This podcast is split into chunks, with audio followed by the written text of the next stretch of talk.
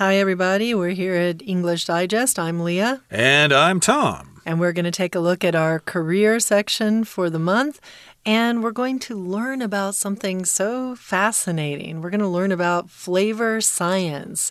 I don't know about you, Tom, but uh, most of the time when I go out and buy a candy bar, I always kind of complain about it not tasting the way that I would like it to taste. And I guess I can blame the flavor scientists for that problem. Uh, indeed, and I suppose that lots of uh, candy bars or whatever use artificial ingredients to sort of simulate that uh, flavor. Uh, it's not really the taste of nougat or chocolate or peanuts or whatever. Mm. It might be artificial, and that's what flavor science is all about. So let's find out what this is all about, everybody. Let's read the entire contents of our lesson right now. When you go to a store, you can see and purchase products with a huge range of flavors. If you enjoy products like spicy potato chips or sweet sodas, you should thank flavorists, also called flavor chemists. These scientists are responsible for devising new flavors to use in foods. Getting the flavor of something natural into something processed and mass produced isn't always smooth sailing. Artificial flavors, or combinations of natural and artificial flavors, are the key to making that happen. Flavorists have to have expertise in chemistry to do their jobs. They create recipes for each flavor using a blend of oils, essences, and extracts. The work might start at a drawing board with a gathering of ideas, but it always ends up in a laboratory. There, the flavorists try out different formulas to find one that works. Sometimes that process of experimentation takes a long time. The flavorists change the ingredients and add different amounts, looking for a close match. It's possible that an artificial flavor will never come out quite the same as that of the real thing it's imitating. Artificial cherry and banana flavors, for instance, usually don't taste much like real fruits. The flavor of an authentic fresh cherry or banana is difficult to reproduce. However, that doesn't have to be a total defeat. Many find that they like the taste of cherry or banana candies in their own right.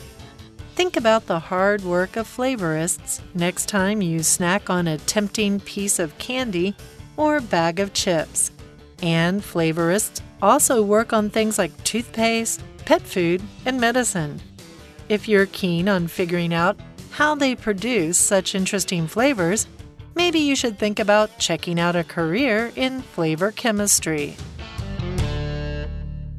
Okay, everybody, it's time to talk about the contents of today's lesson. Again, it's our career unit, and many of our dear listeners are young and in high school and uh, ages like that, so they might be still wondering hey, what am I going to do for a career in the future? Well, you might have an interesting career in the world of flavor science, and I suppose there is a lot of money to be made in figuring out how things taste and figuring out a way to reproduce flavors in certain kinds of foods. Now, when you go to a store, you can see and purchase products with a huge range of flavors. Uh, that is true. Uh, of course, uh, in the old days, when I was very young and you went to buy ice cream, there were only two flavors available most of the time. You could get chocolate or vanilla and sometimes strawberry. But nowadays, oh my goodness, if you go to Baskin Robbins or places like that, you can get what, maybe 50 flavors or 100 100 flavors or 1,000 flavors or whatever. You've got a huge range of flavors. That's right. I thought Baskin Robbins was always popular for its 33 flavors, right? It's really popular. I don't know if that's still the case. I don't know the exact number, but I do know the number is part of the logo. Check yeah, it out. Yeah, that's right.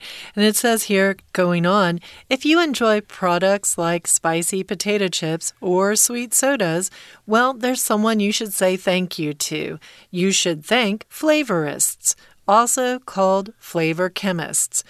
I don't know about this. I think it's really, really interesting to have a job as a flavorist. When I think of a flavorist, I think of somebody who's sitting in a laboratory and sniffing things and tasting things. And that's probably what the job is really about. A flavorist or a flavor chemist is working on getting the smell and taste of things to be like what you would like to eat or what you think they should taste like. And that's different from a perfumist who just works with the smell and is trying to combine together these different scents to make a really nice perfume. A flavorist is, is combining flavors of taste and flavors of smell to make something that you want to eat. So, flavor chemists, just to mention, chemists are people who work in chemistry or have a back, background in chemistry and use their chemistry in, in different uh, ways. So, more than likely in their profession. So, a chemist is someone who works with chemistry every day. Chemistry being the way different uh, elements come together and form compounds or form molecules or form liquids um, and working with the, the, the, the creation and the breaking apart of that in chemistry is a very common thing. These scientists are responsible for devising new flavors to use in foods. I see this sentence and I'm kind of scared. I don't know if I need new flavors in my foods. I just want the flavors my foods already have. Well, you never know. There are new flavors coming out all the time now. I can imagine someday they're going to have avocado flavored soda or something like that. Uh, so, of course, uh, you need to have people working for these food companies to come up with those new flavors. And, of course, here in Taiwan, there are lots of food companies, and they probably employ people who do this very thing and probably make a nice living doing so. Now, let's move on now to the next paragraph here. It says, Getting the flavor of something natural into something processed and mass produced isn't always smooth sailing. Smooth sailing here does refer to when you're taking a sailboat out onto the sea and you're going along very well without any problems. There are no storms or anything. So, yes, it's smooth sailing from here all the way to the Philippines, for example. But in this particular case, it just means the situation is smooth. There aren't any obstacles or problems and stuff like that. But unfortunately, getting that flavor into something natural or processed isn't always smooth sailing. And we're talking about foods that are mass produced and they are also processed. Uh, processed foods, of course, uh, are not natural. They're made in a laboratory. So, of course, again, that strawberry soda is going to be processed. You're not going to actually have any soda with strawberries in there, just the taste and the smell and the color. That's right. And it's going to have uh, different things to make it possible to sit on a cabinet for a long period of time so that they can mass produce it. And if you if something is mass produced, it's produced in large quantities in one in one go so that you know you have enough of it to send out to 50 different states if you're in the United States, 50 different states and all the different stores. Then you are mass producing. If you are making something you know, like for example, let's just say candles. If you're making candles at home and you go to a market and you sell it uh, with your 200 candles, maybe that you've made over five weeks or five months, depending, then that's not something that's mass produced. Mass produced, you need a, a facility where you have lots of machines that can create the product very quickly over and over again and have it all be basically the same flavor or the same same consistency.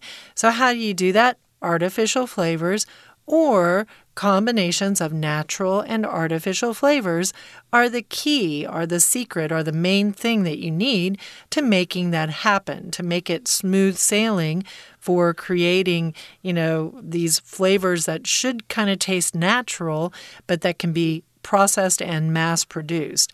What do you have to do? Artificial flavors, combination of natural and artificial flavors.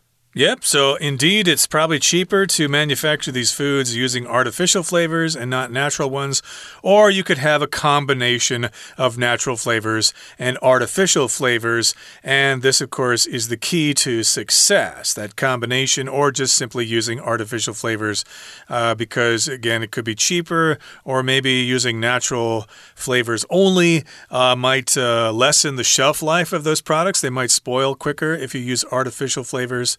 Or if you use natural flavors, excuse me. So again, uh, you've got to work this out uh, in the laboratory to determine which is more cost effective.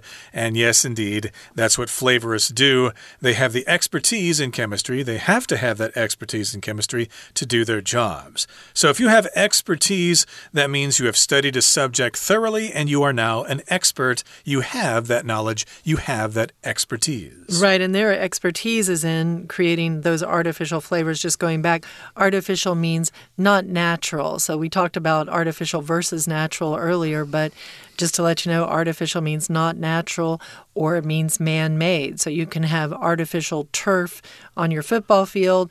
It lasts better and longer than real grass, and that's why you might have it around. Um, artificial flavors probably allow you to create your mass produced flavors. So they do this. Those, those uh, flavor chemists or flavorists do that with their expertise. They create recipes for each flavor using a blend of oils, essences, and extracts abstracts. So if you think about it, if you have a flavor, say you want to have a wild cherry flavor, a grape flavor, a banana flavor, a pear flavor, you want all these different flavors, you need a recipe, a chemical recipe for each flavor because you're not using natural ingredients, you're kind of making it in the laboratory, and you get that recipe, um, you know, a combination of different things with a blend, a combination, a blend of oils. So I don't know if these are like uh, uh, scent oils, uh, essences, maybe an, uh, an herbal extract or a lemon extract or a vanilla essence and extracts. So these are the three are the three different things, right? Oils, essences, and extracts. Extracts oftentimes is when you take um, a, a, an element of like for vanilla, you'll take some part of vanilla and you'll pull it out of the vanilla bean and you'll create a liquid form, maybe adding some alcohol in it so you don't have to pull so much out because if you would only use vanilla bean, it would be very expensive. You add the alcohol in to make it cheaper. Right, so these are different ways to get things from plants. You can get the oils, the essences, or the extracts. And uh, extracts, of course, as you said, is something that's pulled out of something like you might get a tooth extracted uh, by the dentist, and that might hurt. So be, please take care of your teeth. And uh, yes, some of these uh, flavors might uh, cause cavities, so be careful there. And that brings us to the midway point in our explanation for today. Let's uh, take a break now and listen to our Chinese teacher. 听众朋友，大家好，我是安娜。我们今天要带大家来认识一个很特别的职业，叫做调味师。调味师要做什么呢？当然就是调味啦。我们今天的文章啊，是设计成文艺选填，所以还是要先看一下框框内到底给什么样的选项呢？当然，今天这个所谓的调味师，关键到底出现在哪里呢？出现在第一段第二句最后面。在最后面呢，所谓的 flavor chemists。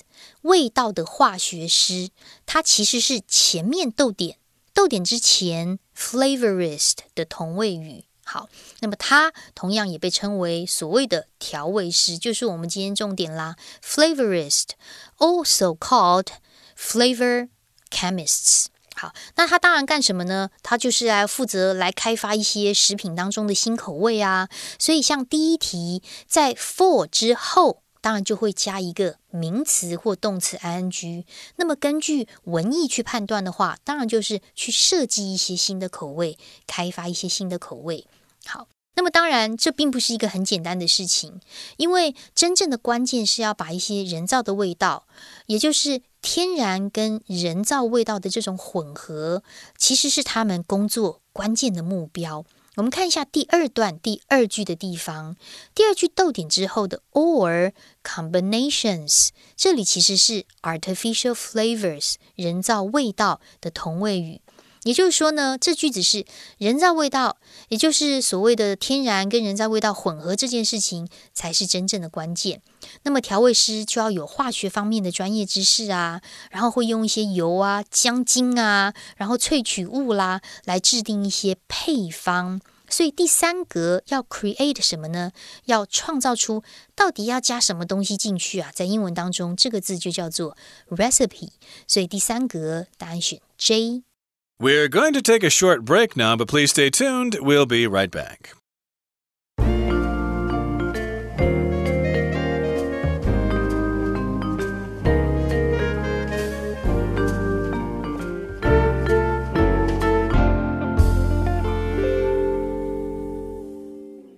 All right, everybody, welcome back. Let's continue with our lesson. We're talking about the interesting world of flavor science, okay? And of course, people who work in this field are called flavorists and they come up with new flavors for our foods, okay? So, of course, they need to determine how to have a nice mixture of artificial flavors and natural flavors and stuff like that, and putting them into processed and mass produced products.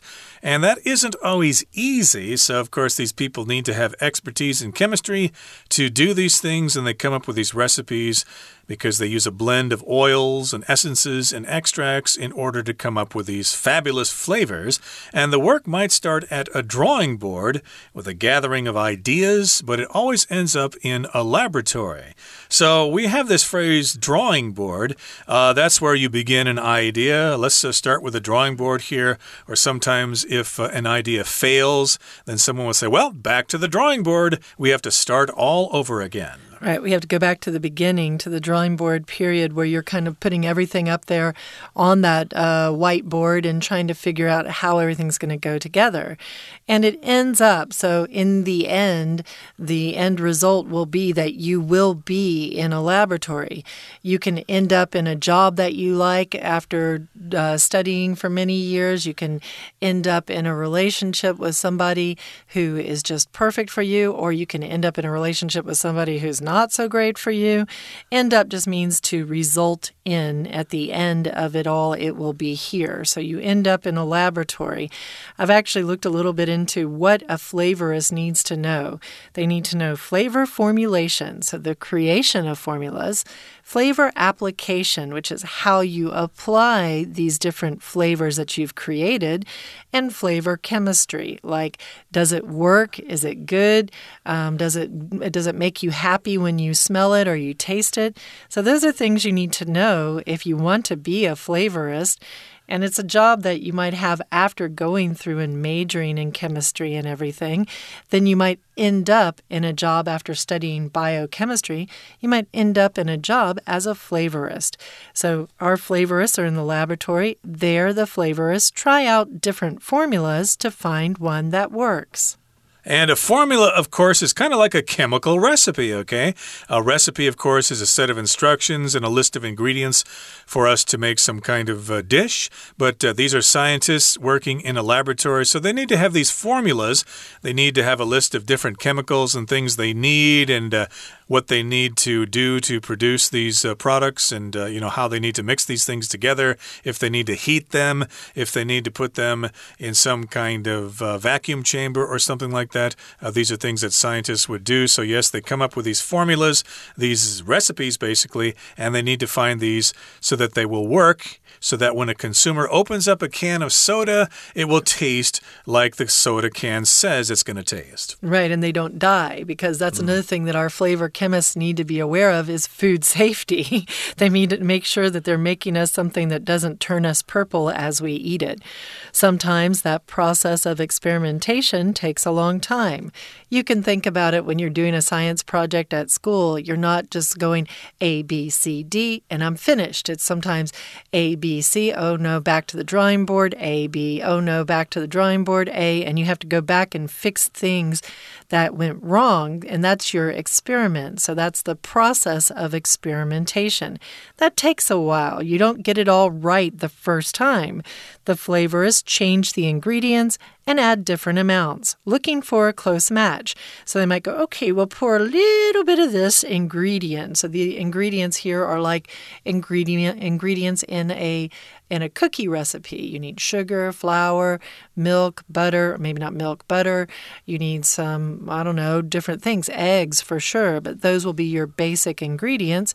Here you need your ingredients like your banana scent or your uh, granola scent to make sure that you get the flavor that you want. And they're looking for a close match, something that is just about right. Maybe not perfect, but just about right. Right, and uh, they try different uh, formulas and they change the ingredients, and they probably have some taste testers uh, so they can have some objective opinions. No, this does not taste like bajao at all. It's uh, too sour. It doesn't taste like the bajao I'm used to in Taiwan. Or no, this doesn't taste like uh, holongo at all, dragon fruit. It doesn't taste like that at all. You need to start all over again. So indeed, they uh, change formulas and stuff like that, and they look for a close match. It's probably not possible to have a 100% match, but they get as close as possible. It's possible that an artificial flavor will never come out quite the same as that of the real thing it's imitating. So, yeah, that is possible. And indeed, I'm sure there are lots of uh, flavors out there that uh, come close, but they just aren't the same thing as the real thing. Ain't nothing like the real thing, baby. Yeah, and that's the case with, say, artificial cherry and banana flavors. If you think if you've eaten cherry chocolates at, at Christmas time, sometimes you take a bite and you're like, oh, that's gross. Well, the person you don't want to thank in that situation is the because they didn't get the flavor right. Artificial cherry and banana flavors, for instance, don't usually taste much like the real fruits. Sometimes they taste something banana like, but uh, not really. So if you're okay with what it tastes like, then you're in a situation where we'll get to later in this paragraph. The flavor of an authentic fresh cherry or banana is difficult to reproduce. It's difficult to copy and create again, to, to make it happen again, right? Here, reproduce is not talking about making little babies, but it is a bit like, like that because you want to make a, a baby banana. You want to create a copy of the banana. However, that doesn't have to be a total defeat. Many find they like the taste of cherry or banana candies in their own right in their own right here means just as being these candies, uh, this banana candy or this cherry candy, and not that it has to taste like a real cherry or a real banana, they're okay with that. They think it tastes good as it is. Yeah, I remember eating cherry candy when I was a kid, and uh, yeah, it doesn't taste like cherries, but uh, it's still pretty good. In fact, I think when I actually tasted a real cherry, I thought, wow, this is awful. I like the uh, candy better. so, yes, indeed, it's kind of an individual thing. There's no accounting for taste. And here is the next paragraph. It's actually the final paragraph. It says, Think about the hard work of flavorists next time you snack on a tempting piece of candy or a bag of chips. Indeed, uh, they don't just produce those in the factory without a lot of people working on them. So, yes, flavorists will be working on the flavors for the chips and the candy. So, think about what they're doing. And flavorists also work on things like toothpaste, pet food, and medicine. Who would have thought? I don't know. I read this sentence and I go, gross, gross, ew. Mm. Because if you have to test out the toothpaste and make sure it tastes right, I don't want to be that one, that expert who's doing that job. And I hope for pet food, they actually get animals to check it out as opposed to human tasters. Uh, don't know. If you're keen on figuring, so if you are interested in, if you're keen on it, uh, figuring out how they produce such interesting flavors, maybe you should think about checking out a career in flavor chemistry. And again, I just checked into that. You have to get, you know, a you get a PhD or so in chemistry or food science with some specialties in biochemistry. That's one way to do it. Or you can go to France and become an apprentice and learn in a flavor house where you can, you know, get a lot of skills and a couple of years later you come out and you can make fake cherries. Uh, you certainly can. And of course, people always have to eat. So, of course, this career is going to be in demand for many, many years. So, yes, it might be a very wise career choice for you. Good luck to you if you decide to choose this career. Okay, that brings us to the end of our explanation for today. Let's listen now to our Chinese teacher. 好，那怎么工作呢？先收集想法，先绘图，从绘图板开始，然后最后在实验室调出来。所以在实验室里面， 调味师就会试不同的配方来找到一个成功的。第二段第六句这个地方我们要特别注意一下。当然第四格 try out different formulas 这个没有问题，是不同的配方来找到一个能够有作用、一个有效的配方。特别注意这句话倒数第三个字的 one，它其实是代替前面。同样，这句话所出现过的单字叫做 formula 配方，因为句子当中已经出现过这个单字，所以再出现它的时候，我们就用 one 这个不定代名词。可是它有所谓的关系子句限定它哦，我们要找到哪一个配方呢？That works 这两个字可以左右挂号，that 是关代，也就是有效 works，真的可以调出那个味道的那个配方 one。好，那么当然实验的过程有时候会有很长的时间，而且调味师他会不断的一些改变成分啊，添加不同的东西，就是要寻求相似的这一种很接近的相似物，要找出这个味道出来。我们接下来第三段的第二句，特别注意有个分词构句哦。分词构句出现在逗点之后的 looking，其实句子是有两个动词。第一个动词在逗点之前 change，第二个动词出现在逗点之后，本来应该是 and look for a close match。那么连接词 and 省略之后，look 直接变成动词 ing looking，所以它是一个分词构句。那当然。这个人造味道的这个人造味道的结果啊，很有可能永远不会跟他模仿的真实东西是完全相同的。比如说像樱桃啊、香蕉这种味道就很难重置。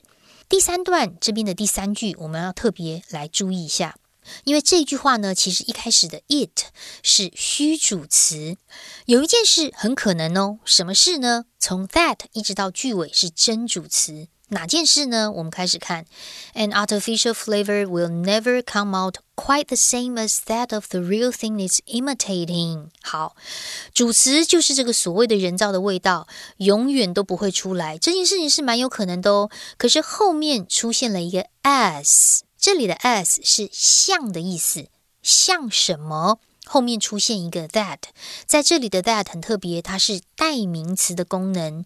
这个代名词带的就是前面的 flavor 味道这个字，什么的味道？of of of the real thing 这四个字可以画起来，它其实就是修饰 that 真正的 that flavor 那个味道。而哪个东西呢？比如说我们刚刚举的樱桃或者是香蕉这样子的东西，所以 it's imitating 这两个字也要挂好，因为先行词是 the real thing，关带 which 或者是 that 省略掉。